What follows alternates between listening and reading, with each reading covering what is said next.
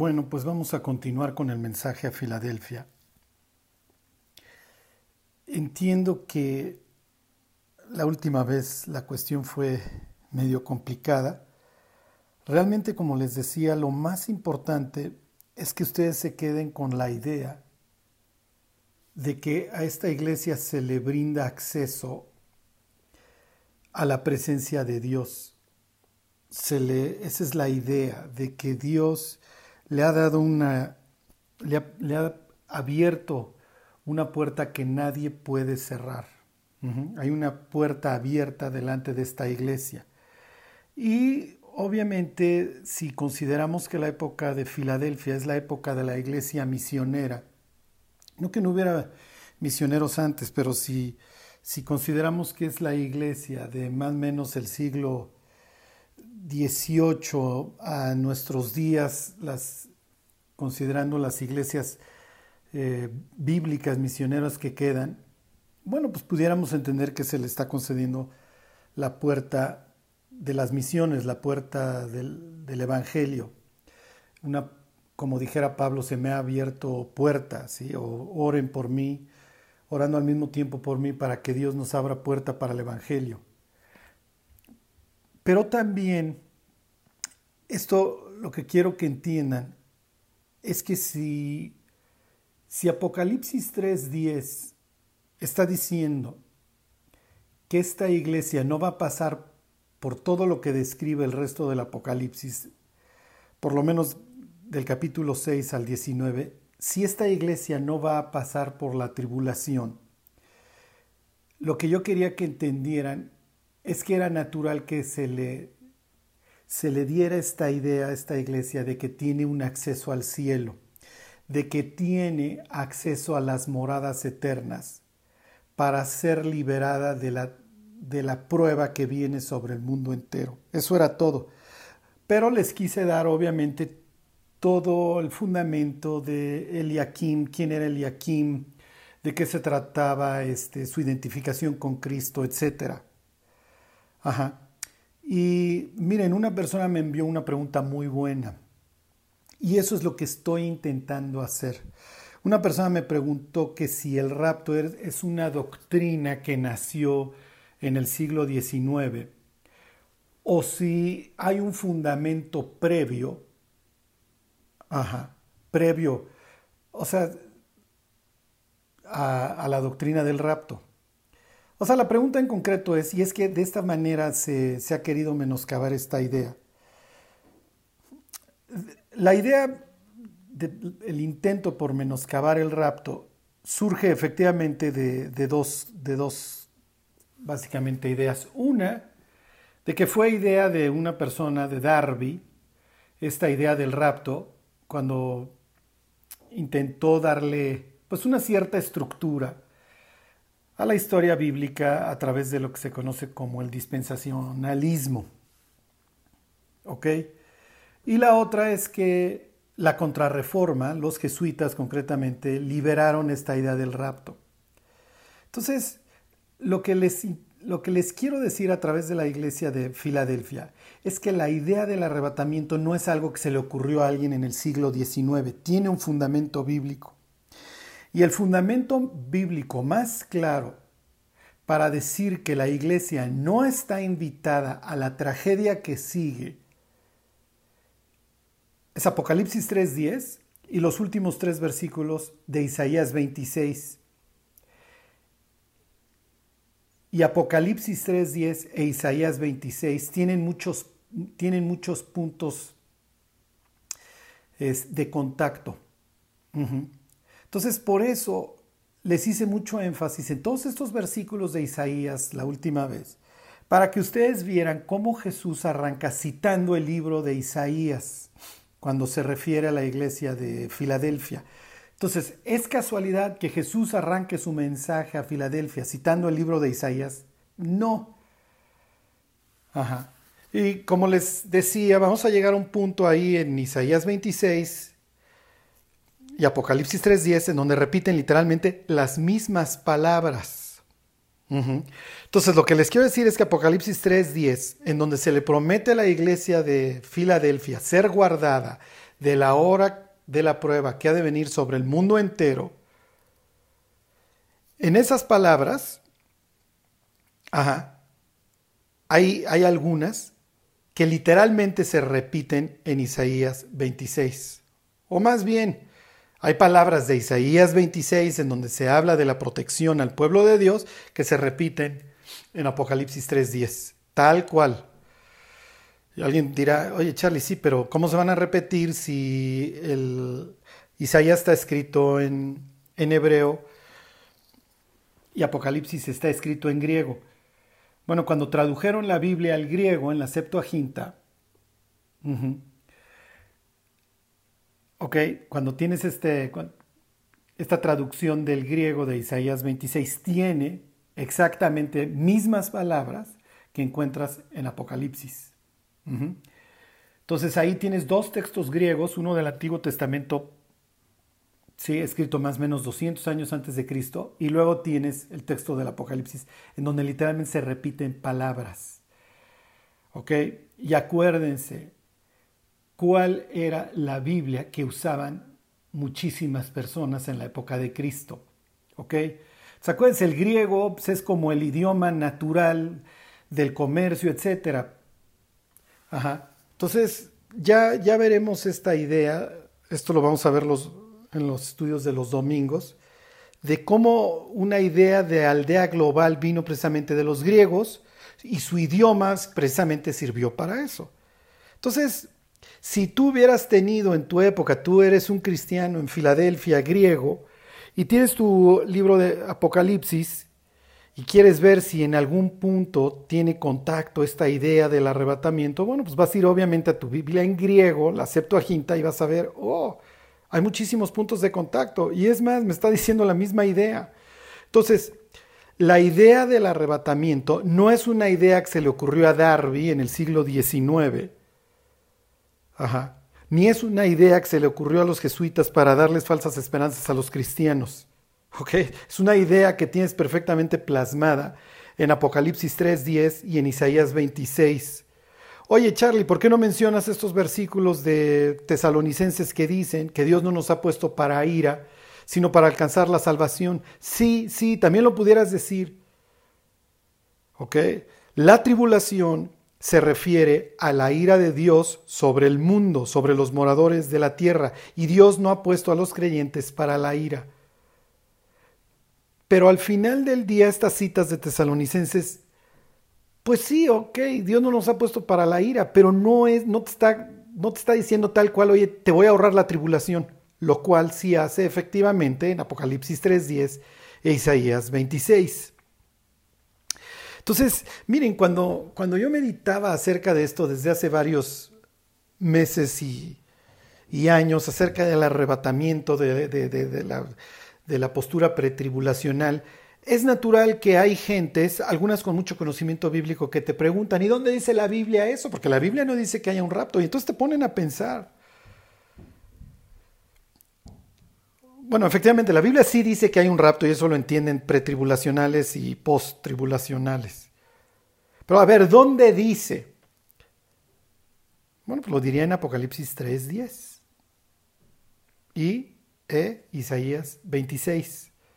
Pero para que ustedes puedan tener toda la película completa y podamos enfrentar todas estas noticias que hoy vemos con confianza, sabiendo que Dios nos va a librar de la hora de la prueba que ha de venir sobre el mundo entero, necesitamos tener un fundamento bíblico y para eso necesito explicarles todas las tripas del mensaje a Filadelfia. ¿Por qué es a esta iglesia, la iglesia del amor fraternal, eso quiere decir Filadelfia? es a esa iglesia a la que se le promete ser librada de la tribulación. ¿Ok? Bueno, entonces les tengo que dar todo el fundamento y no es fácil. Y a veces es difícil transmitir las ideas, sobre todo cuando no los veo. Porque cuando uno predica los martes o los domingos y te empiezas a elevar y empieza a ver las caras de las personas ok, voltearse a ver unos a otros, etcétera, sabes que es momento de bajarle y, hacer una pausa y elaborar más las ideas. Pero como no los veo y simplemente me encarrero, muchas veces me acelero. ¿ok? Entonces les agradezco a los que me, a los que me mandaron las preguntas y espero que a través de esto quede claro. Entonces, lo, que yo quería que entendieran con este mensaje, con, con las primeras palabras que le dice Jesús a esta iglesia, en el sentido de que le ha abierto una puerta, es que efectivamente, si te voy a llevar al cielo y te voy a ahorrar la tribulación, bueno, pues te tengo que empezar por decir que te estoy abriendo la puerta, que tienes acceso al cielo, que no te vas a quedar sembrado en esta tierra mientras llueve fuego y azufre, mientras la bestia tiene derecho a hacer guerra sobre los santos y vencerlos, llevar a cabo una masacre. Ok, entonces me voy a regresar en el tiempo, en el plan y en el proyecto de Dios, porque si no, no van a entender por qué Dios saca a la iglesia. Ok, en el principio creó Dios los cielos y la tierra, eso creo que nos queda bastante claro. Ok, te describe el caos, el Génesis, y Dios ordena el caos y hace al hombre. ¿Dónde lo coloca? Lo coloca en un sitio perfecto, lo coloca donde Dios vive. ¿Y dónde vive Dios? Dios vive en un jardín. Y en ese jardín, ¿qué te vas a encontrar? Te vas a encontrar bedelio, oro, un río que se distribuye en cuatro brazos, todo árbol delicioso a la vista. Sí, pero sucede que el ser humano hace exactamente lo que no tiene que hacer y genera nuevamente caos en la creación, la destruye a través de qué? Del pecado. Porque la no sujeción al orden establecido por Dios eventualmente te va a traer bomba atómica, guerra biológica, eh, propaganda, ausencia de libertad, destrucción, tribunales, lo que tú quieras. Ok, entonces Dios expulsa al hombre pero le da la oportunidad de regresar. ¿Qué es lo que hace el ser humano? Lejos de asirse a esa esperanza del regreso, se corrompe más. Descienden los ángeles, los ángeles se meten con las mujeres, tienes, tienes esta desgracia que te describe todo el Génesis capítulo 6, y Dios trae el diluvio, el reset. ¿Qué es lo que sucede? no funciona. Dios le ordena a la humanidad que se que vaya por la tierra y qué es lo que hace la humanidad? Se reúne en ciudades en una actitud nefasta contra Dios y vamos a hacer una torre y vamos a llegar al cielo. Y esto es lo que hay en el corazón del hombre. Cuando Dios desciende y confunde las lenguas de los hombres, lo que hizo literalmente Dios fue retrasar esta idea de la humanidad de vamos a reunirnos en uno solo porque nos vamos a pelear con Dios y nos vamos a vengar de Dios. Ok, la humanidad se volvió a corromper y ¿qué es lo que hace Dios? Pero Jehová había dicho a Abraham, vete de tu tierra y de tu parentela a la tierra que yo te mostraré. Y a través de ti serán benditas todas las naciones de la tierra. Entonces Dios toma al pueblo de Israel que todavía no ha nacido, lo traen los lomos, por así decirlo, Abraham, y a través de ellos va a traer el Mesías, le va a enseñar a la humanidad cómo llevarse con Dios, les va a enseñar lo que es el, el tabernáculo, posteriormente el templo, el culto, las promesas, etc. ¿Qué sucede con el proyecto Abraham? El proyecto fracasa, revienta como ejote. Y si has estado escuchando las pláticas del libro de lamentaciones, ya sabes que esto acaba muy, muy, muy mal. ¿Ok? El proyecto queda, por así decirlo, el proyecto Israel queda averiado, averiado, averiado, y ahí van con las llantas ponchadas, pero más o menos siguen hasta que acaba de reventar. Israel, a través de su Tribunal Superior de Justicia, condena al Mesías a Dios, lo escupe, lo degrada, se lo entrega a los gentiles para que lo maten y matan al Mesías. Y la relación entre Dios y su pueblo queda total y perfectamente suspendida, rota. Charlie, ¿con posibilidades de volverse a restaurar? Sí, con posibilidades de volverse a restaurar. La, la tarde antes de ir a la cruz, el día antes de ir a la cruz, Jesús Peleándose con las autoridades, con los representantes del pueblo, les dice, he aquí, vuestra casa os es dejada desierta. Se acabó, señores. La relación entre el pueblo de Israel y Dios va a quedar total y perfectamente suspendida. Hey, si hoy hay una nación que espiritualmente no da un solo fruto, es la nación de Israel. Si hay hoy una nación que alucina a Cristo, es básicamente la nación de Israel. Su sangre sea sobre nuestras cabezas y sobre las de nuestros hijos, concedido. Y es lo que les leí la semana pasada en estas palabras de Isaías 65, en donde Dios dice, fui buscado por los que no preguntaban por mí. Los que empezaron a buscar al Mesías fueron los gentiles y es lo que te narra el libro de Hechos. A partir de la conversión de Cornelio y de ahí para el real en todo el ministerio de Pablo. Sigue diciendo Isaías 65, fui hallado por los que no me buscaban. Dije a gente que no invocaba mi nombre, heme aquí, heme aquí. ¿Qué está diciendo Dios? Me contenté con los gentiles, de repente me empezaron a buscar tiraron sus imágenes, dejaron de adorar al sol, dejaron de repetir y me empezaron a buscar. Es lo que tú lees en el libro de Hechos. Los gentiles y los temerosos de Dios, que también eran gentiles, que no se habían circuncidado, que no guardaban el sábado, lo que tú quieras, que no tenían una conversión total, estos gentiles se abrazaron con todo al Evangelio. Y luego que dice Isaías 65.2, extendí mis manos todo el día a pueblo rebelde. Hasta que finalmente esto llegó a un clímax, esto llegó a una separación total y aquí le, aquí le dejamos. Se acabó. Dios cortó con Israel. ¿Para siempre? No, para siempre no. Para siempre no, y eso es lo que narran todos, bueno, básicamente todos los profetas, tarde o temprano, Israel y, Dios se volverán a encontrar. ¿Por qué? Porque irrevocables son los dones y el llamamiento de Dios. Dios ama a Abraham, a Isaac, a Jacob, a Moisés, a David, a José, a Miqueas, a Jeremías, los ama con profundo amor, al propio Pablo. Y ama a su pueblo. Un pueblo necio, rebelde, como lo describe el propio Isaías, y contradictor.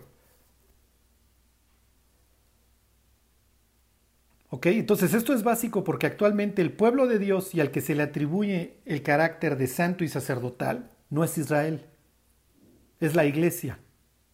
Pero Dios le prometió la reconciliación tarde o temprano a su pueblo. Les voy a leer estos versículos que hablan perfectamente de lo que Jesús le dijo esa tarde a los escribas y a los fariseos hipócritas, ¿se acuerdan? He aquí vuestra casa os es dejada desierta, pero Jesús no se lo está sacando de la manga y les está diciendo, oigan, se detiene el reloj de Dios que es Israel. No, no, no es que se le ocurrió en ese instante. Ajá. Les voy a leer estos versículos que hablan de la suspensión. Y luego les voy a leer unos versículos que hablan de la reconciliación.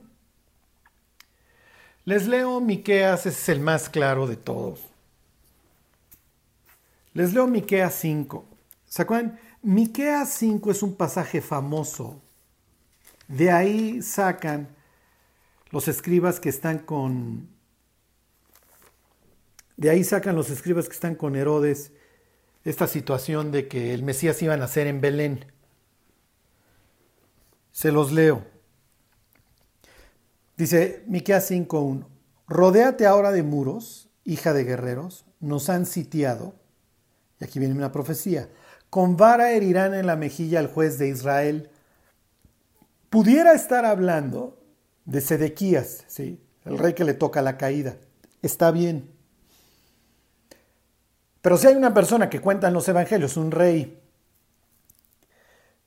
que le dieron de golpes con un palo, bueno, pues fue Jesús, ¿se acuerdan? Le hacen la, le ponen, una golpiza y le ponen una, le ponen una corona de espinas y le empiezan a dar de palazos.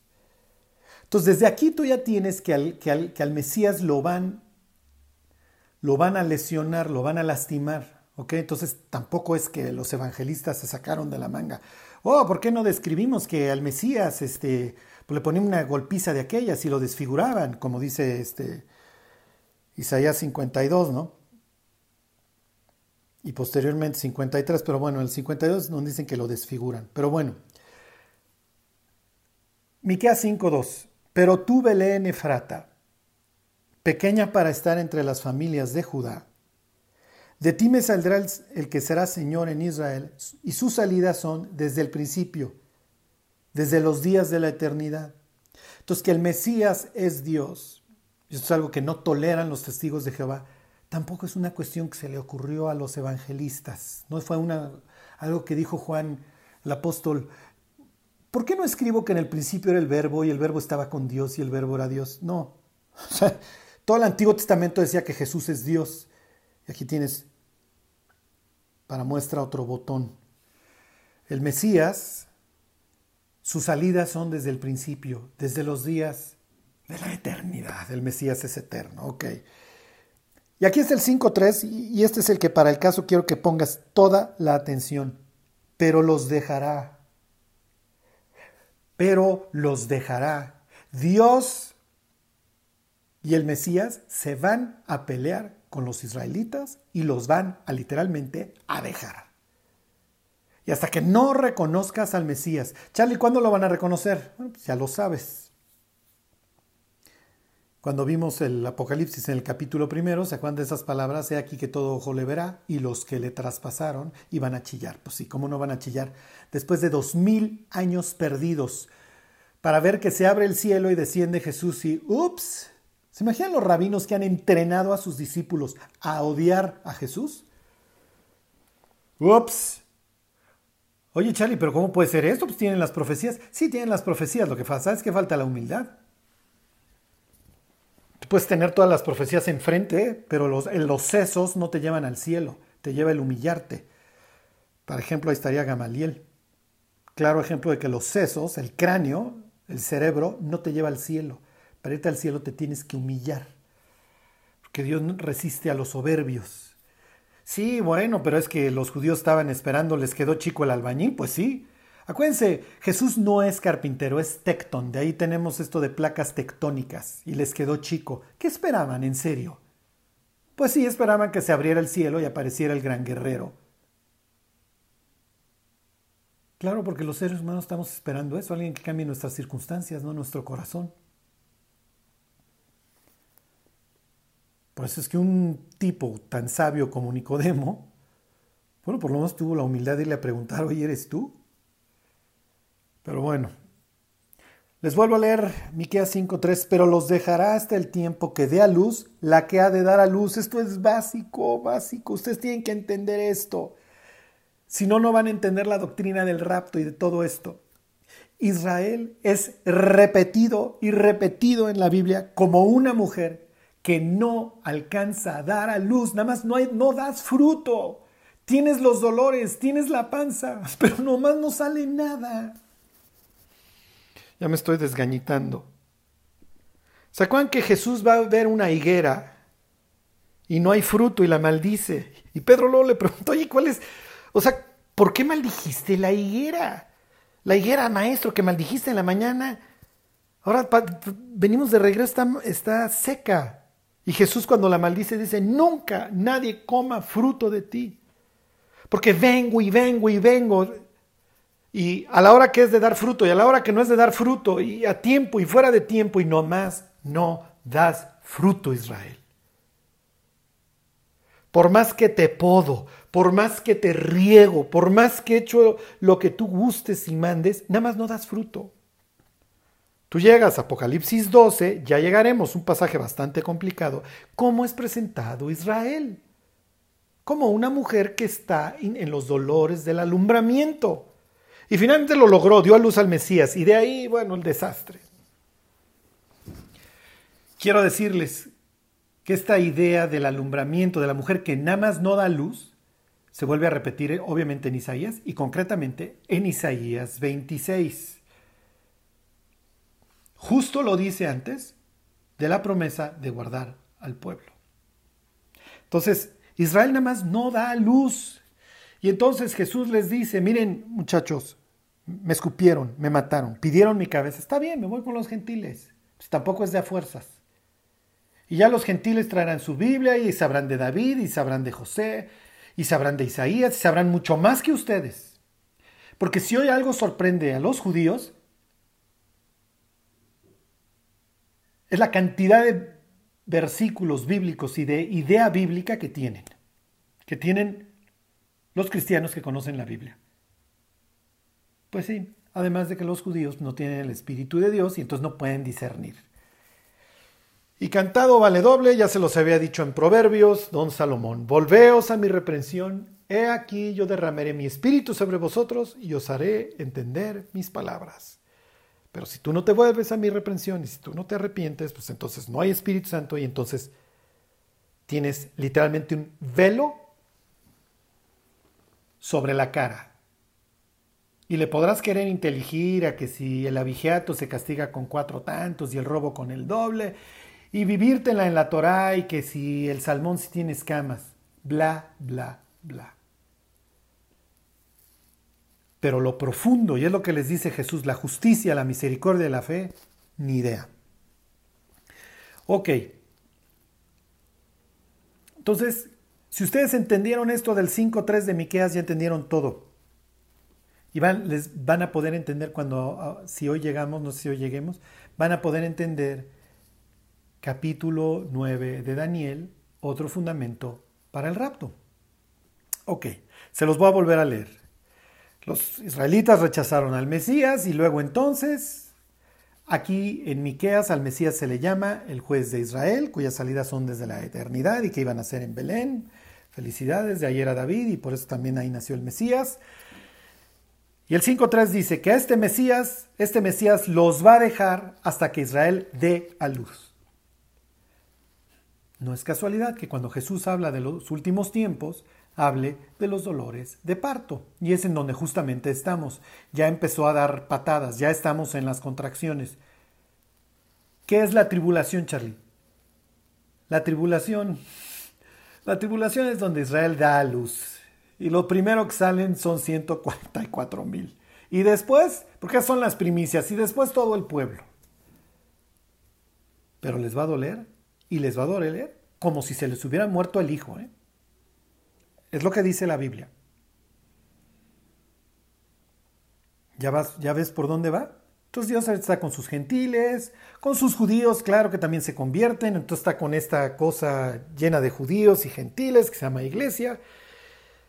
Y así como David andaba perseguido para acá y para allá, y de cueva en cueva, así anda Jesús siendo perseguido y siendo odiado de aquí para acá, hasta que, hasta que le colmen la paciencia hasta que se levante de su lugar y venga a castigar a los moradores de la tierra y diga, hasta aquí, señores.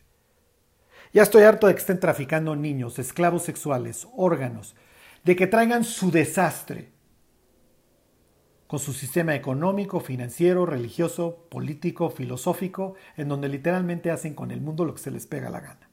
Pero mientras, estamos viviendo una época en donde Dios está estire y estire y estire la liga, esperando al siguiente convertido a ver a qué hora todo lo que estamos viendo hace que las personas bajen la cabeza, se humillen y vayan al pie de la cruz a arrepentirse.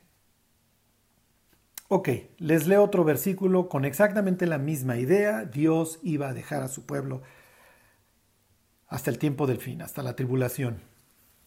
Oseas capítulo 3. Oseas es un hombre que se le ordena casarse con una mujer infiel la mujer anda vagando, fornicando, hasta que finalmente Oseas paga menos que lo que se pagaba por un esclavo por ella. Y Dios dice, esta es mi relación con Israel. Les di todo. Y luego léanse Ezequiel 16, ahí viene toda la historia extendida. Les di todo. Les di mi ley, les di la tierra prometida, les enseñé el tabernáculo, el templo, el culto, las promesas, a través de ellos iba yo a llevar a cabo todos mis planes, pero se dedicaron a fornicar. Al grado que un día pidieron mi cabeza. Y entonces dice Oseas capítulo 3, versículo 3 y 4. Porque muchos días estarán los hijos de Israel sin rey, sin príncipe, sin sacrificios, sin estatuas, sin efod, sin terafines.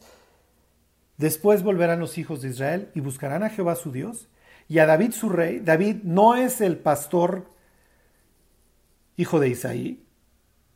Este es el Mesías, este es el Mesías, le hace Jesús en su angustia me buscarán. Oh, qué casualidad que Dios va a traer una tribulación, una hora de la prueba sobre el mundo entero. ¿Con qué propósito? Con que israelitas y gentiles lo busquen. Capítulo 7 de Apocalipsis, ya llegaremos a él. Espero que vayan cayendo las piezas del rompecabezas donde tienen que caer. En su angustia me buscarán. Y si no están lo suficientemente angustiados, muchachos, no se preocupen. Les traigo siete años de tribulación, a ver si no se angustian y a ver si no me empiezan a buscar. Quiero decirles que los últimos tiempos es la época de toda la historia de la humanidad que más gentes se convierten. Pues sí, cuando abres la llave del agua y sale sangre y sales a la calle y está lloviendo fuego y azufre, bueno, pues O sea, 5.15, misma idea. Andaré y volveré a mi lugar hasta que reconozcan su pecado y busquen mi rostro. En su angustia me buscarán. Bueno, creo que ya, ya se los había leído. Les vuelvo a leer el Oseas 3.5. Les doy tiempo, les doy tiempo que volteen la página. Después volverán los hijos de Israel y buscarán a Jehová su Dios y a David su rey, y temerán a Jehová y a su bondad. ¿Cuándo? En el fin de los días. La tribulación tiene básicamente dos cosas por objeto. Vamos a ponerle tres. Número uno, a ver si ahorita llego a esto. Lo dice el libro de Isaías, lo dice varias veces. La humillación de los soberbios. Número dos, la conversión de Israel. Vamos a reconciliarnos. Te voy a, te voy a traer esta angustia a ver si no me buscas. Y una última oportunidad para la humanidad, viviendo en medio de la ira de Dios, de arrepentirse. Si Jesús viniera hoy,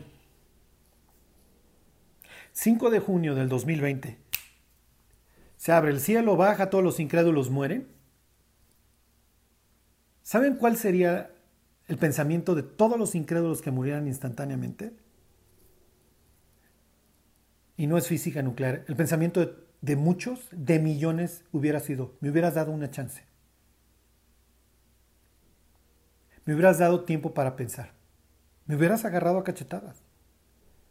La tribulación, y se los decía esto con el mensaje a Sardis, la tribulación es un acto de misericordia de Dios, es tanto como cachetear a un borracho. Te doy la última oportunidad. Y no vengo, nada más abro el cielo un día y se acabó, muchachos. Te muestro mi ira por la forma tan repugnante como vives ya, ya, ya no vas por la vida pensando que tus pecados no tienen consecuencias, que no hay infierno, que no hay Dios. Se acabó. Y te doy una última oportunidad de volverte a mí. Y eso genera millones de arrepentidos, muchos de ellos mártires, muchos de ellos obviamente muertos,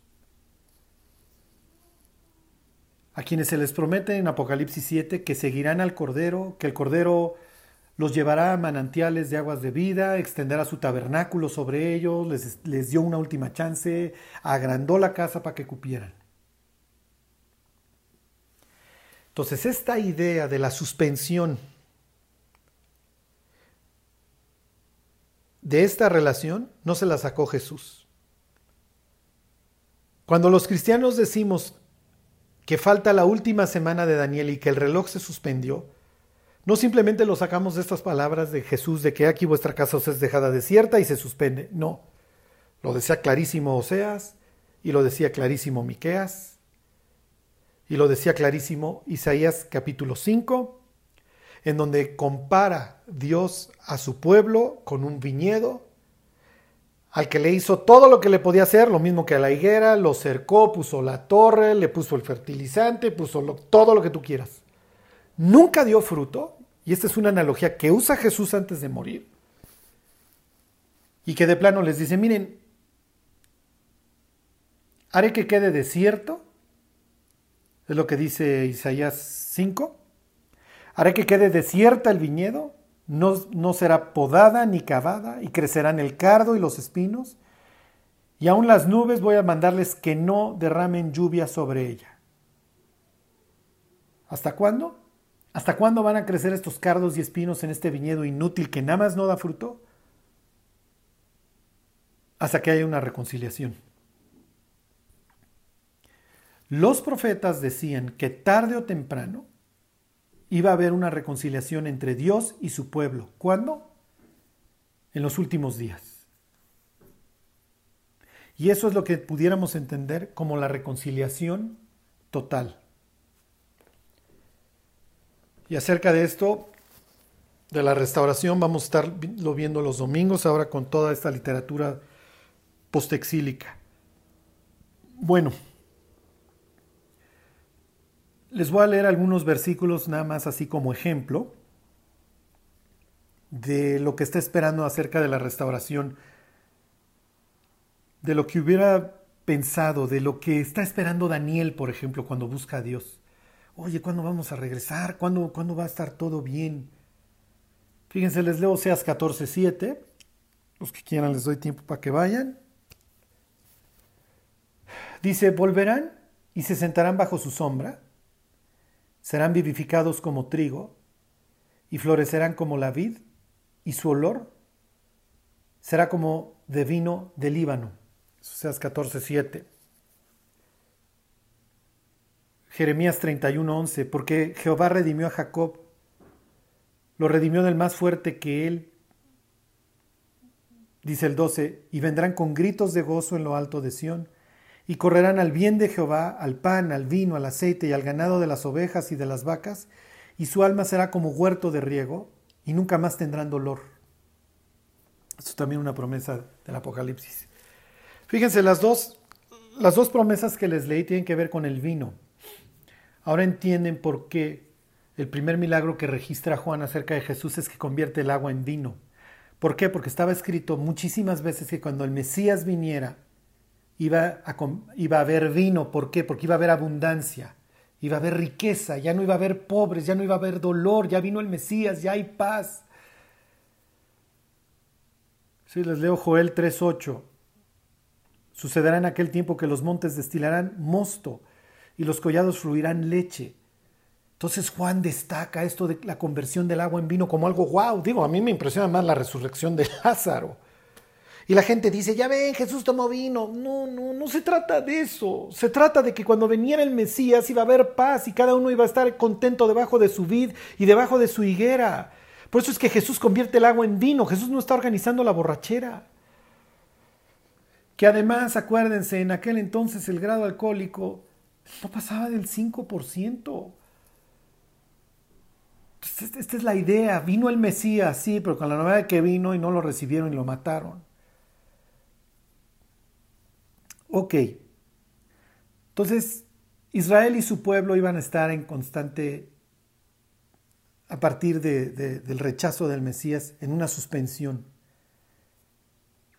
Me voy a ir al capítulo 9 del libro de Daniel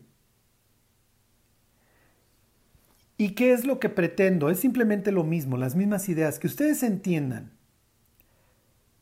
que los profetas como Daniel están escudriñando las escrituras, lo que luego dice Pedro,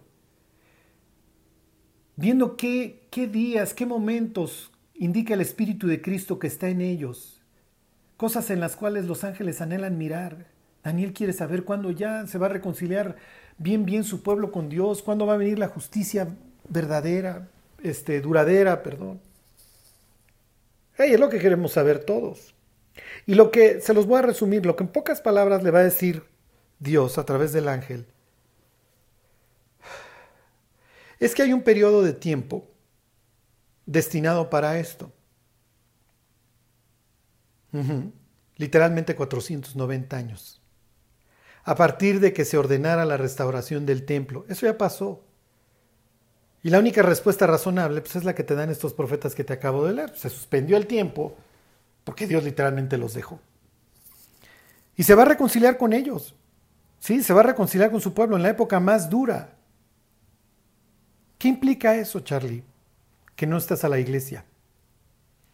La tribulación es una época, como les digo, que cumple un triple propósito. Abatir a los soberbios,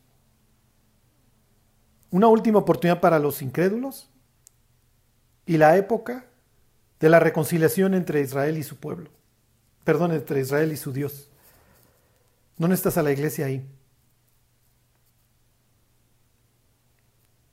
Efectivamente, la iglesia no está puesta para la ira y es una época de ira. Entonces, no la necesitas. No tiene razón de ser. Y una de las objeciones que se hace a esta idea de que la iglesia va a ser sacada antes de. Es ay sí qué fácil y entonces que, la iglesia tiene, los cristianos tienen miedo y entonces no quieren pasar por la persecución. No esta no es la persecución. Que ha sufrido la iglesia a lo largo de los últimos 20 siglos.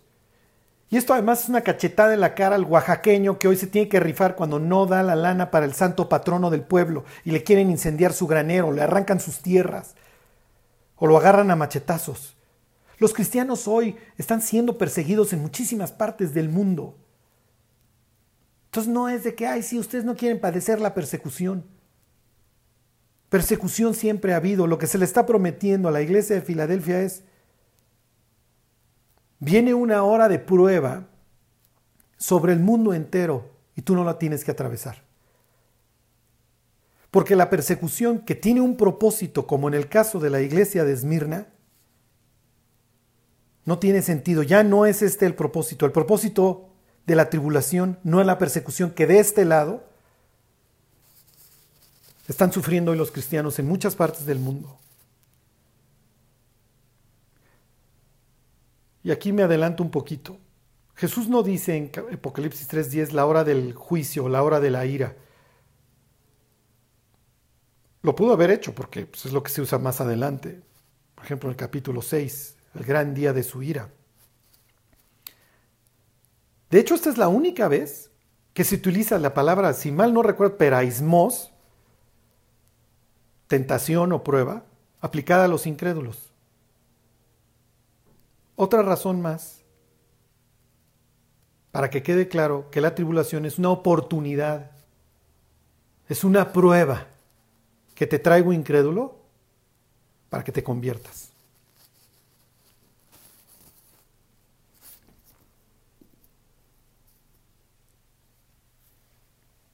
Ya no me va a dar tiempo de entrar a las profecías de las 70 semanas de Daniel. Termino nada más con otro ejemplo para que entiendan lo que hoy estamos viviendo. El libro de jueces te describe una espiral descendente, un pueblo, dijera Isaías 65, rebelde y contradictor, se pudrieron peor que los vecinos, los israelitas. Si has leído el libro de jueces, ya sabes en qué acaba esa historia brutal y asquerosa. ¿Están peor que incrédulos? Es mejor irte a meter a Tepito en aquel entonces que, que a una ciudad israelita. Y si no me creen, lean la historia de Levita y su concubina. Y en esa época de los jueces, un hombre que se llama Elimelech, que quiere decir Dios es mi rey, toma a su mujer placentera, está relacionada con, que me va bien, con, a Noemí, y a sus dos hijos. Se sale de donde, de Belén, de donde de la casa de pan, eso quiere decir Belén, y donde van a ser el Mesías, y se va a una tierra extranjera. En este exilio, autoimpuesto, exilio,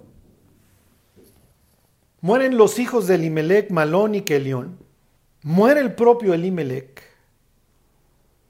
Y sus dos hijos, Malón y Kelión, habían tomado a dos mujeres, a Orfa y a Ruth. Y después de años de matrimonio, no dan fruto, mueren sin hijos.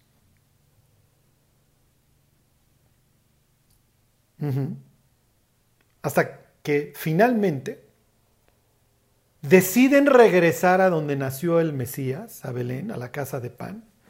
Ya no es que deciden, decide Noemí regresar sola y regresa con una gentil. Sucede que esa gentil conoce a un redentor y ella, la gentil Ruth, va y le presenta a ese redentor a Noemí. Esto es increíble. La gentil le tiene que presentar al redentor a Noemí, a la israelita, a la que siempre creyó en Dios y que ya no veía cómo transmitirle este conocimiento a sus hijos y, a sus nueras y decirle a su marido, vámonos de regreso, al, estará muy mal nuestro pueblo, pero tenemos que vivir en la tierra prometida.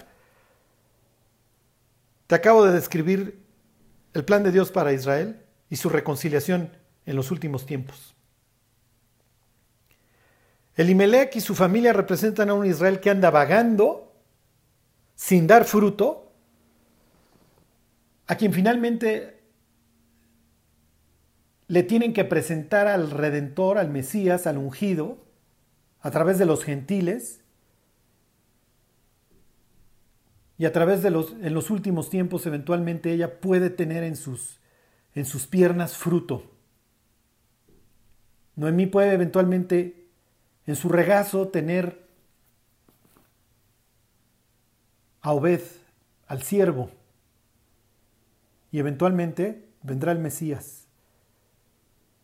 Hoy tienes a un Israel en este exilio sin conocer al Redentor. Hoy somos nosotros los gentiles, somos una especie de Ruth que les presentamos. Ruth quiere decir amistad, amiga, amigable, amistosa.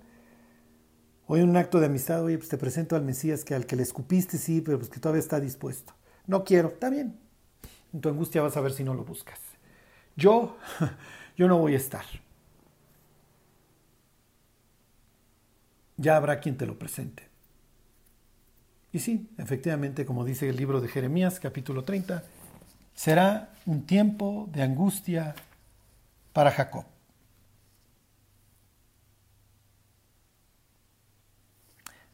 Termino con Jeremías 36. Inquirid ahora y mirad si el varón da luz, porque he visto que todo hombre tenía las manos sobre sus lomos como mujer que está de parto. Y se han vuelto pálidos todos los rostros, y le perdón, este, Jeremías 37, ah, cuán grande es aquel día, tanto que no hay otro semejante a él, tiempo de angustia para Jacob, pero de ella será librado. Bueno, ahí tienes estos conceptos de dar a luz y el tiempo y el día de, y el día de Dios, el día horrible, aquel día. Entonces espero que haya quedado claro que la tribulación es una época dirigida a generar angustia en Israel para que finalmente se conviertan muchísimos israelitas. Tienes las primicias, bueno, tienes los primeros, que son los 144 mil, y eventualmente todo Israel. Y la iglesia, pues sí, efectivamente no tiene cabida ahí. A la iglesia de Filadelfia se le promete una puerta abierta, puerta descrita en Apocalipsis 4.1. Después de esto miré y aquí hay una puerta abierta en el cielo. Y nos urge irnos. Oye, Charlie, ¿esto no implica que Cristo viene dos veces? No. Esto implica que Jesús Va a la casa del vecino, agarra sus herramientas y se va. Después de siete años, se mete a la casa del vecino, larga a todos y se queda con la casa. Son cosas totalmente distintas. En una lo pudieras acusar por allanamiento de morada, en la otra es despojo. Son cosas total y perfectamente distintas. Bueno, espero que este haya sido un poquito más claro. Si les quedó claro la idea que hoy vivimos esta época de la iglesia, la relación entre Dios y su pueblo está en un paréntesis que finalmente se va a acabar y continuará su historia de reconciliación en medio de una época espantosa, pero necesaria. Necesaria para qué? Para que los corazones duros de incrédulos judíos y de incrédulos gentiles se vuelva a Dios. Mientras esperamos con ansias aquel día. Aquel día cuando Dios nos diga, entra a tus, a tus aposentos, pueblo mío, porque me voy a levantar para juzgar a los moradores de la tierra. Entre tanto, aguardamos a Dios y termino con algo. Si esta noche viniera Jesús por nosotros, es más, no en la noche, si esta tarde viniera Jesús por nosotros, ¿qué nos encontraría haciendo? Si esta tarde dijera Jesús, vente a tus aposentos, voy a castigar a los moradores de la tierra y te la voy a ahorrar, ¿cómo nos encontraría? En serio, ¿qué estaríamos pensando? ¿Qué cosas estaríamos viendo? ¿Qué palabras estarían saliendo en ese instante, en ese parpadeo de nuestros labios? Bueno, Próxima semana les sigo contando acerca del, del arrebatamiento. Léanse Daniel capítulo 9 y les voy a dar, les voy a contar acerca de algunas objeciones y algunos versículos más que hablan acerca de este tema.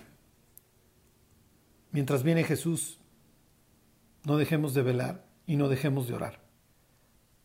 Porque este mundo que hoy se encuentra total y perfectamente temeroso, confundido y en algunos países en llamas, está a punto de entrar a su fase final, a lo peor. Nosotros, a un descanso, a una fiesta, a un reposo. Que Dios los bendiga. Y se alegró el pueblo por haber contribuido voluntariamente, porque de todo corazón ofrecieron a Jehová. Primera de Crónicas 29:9. Si deseas ofrendar para nuestro trabajo misionero, te invitamos a que des clic en el enlace que estaremos dejando en la descripción de nuestras redes sociales. Ve y sé bendición. Gracias.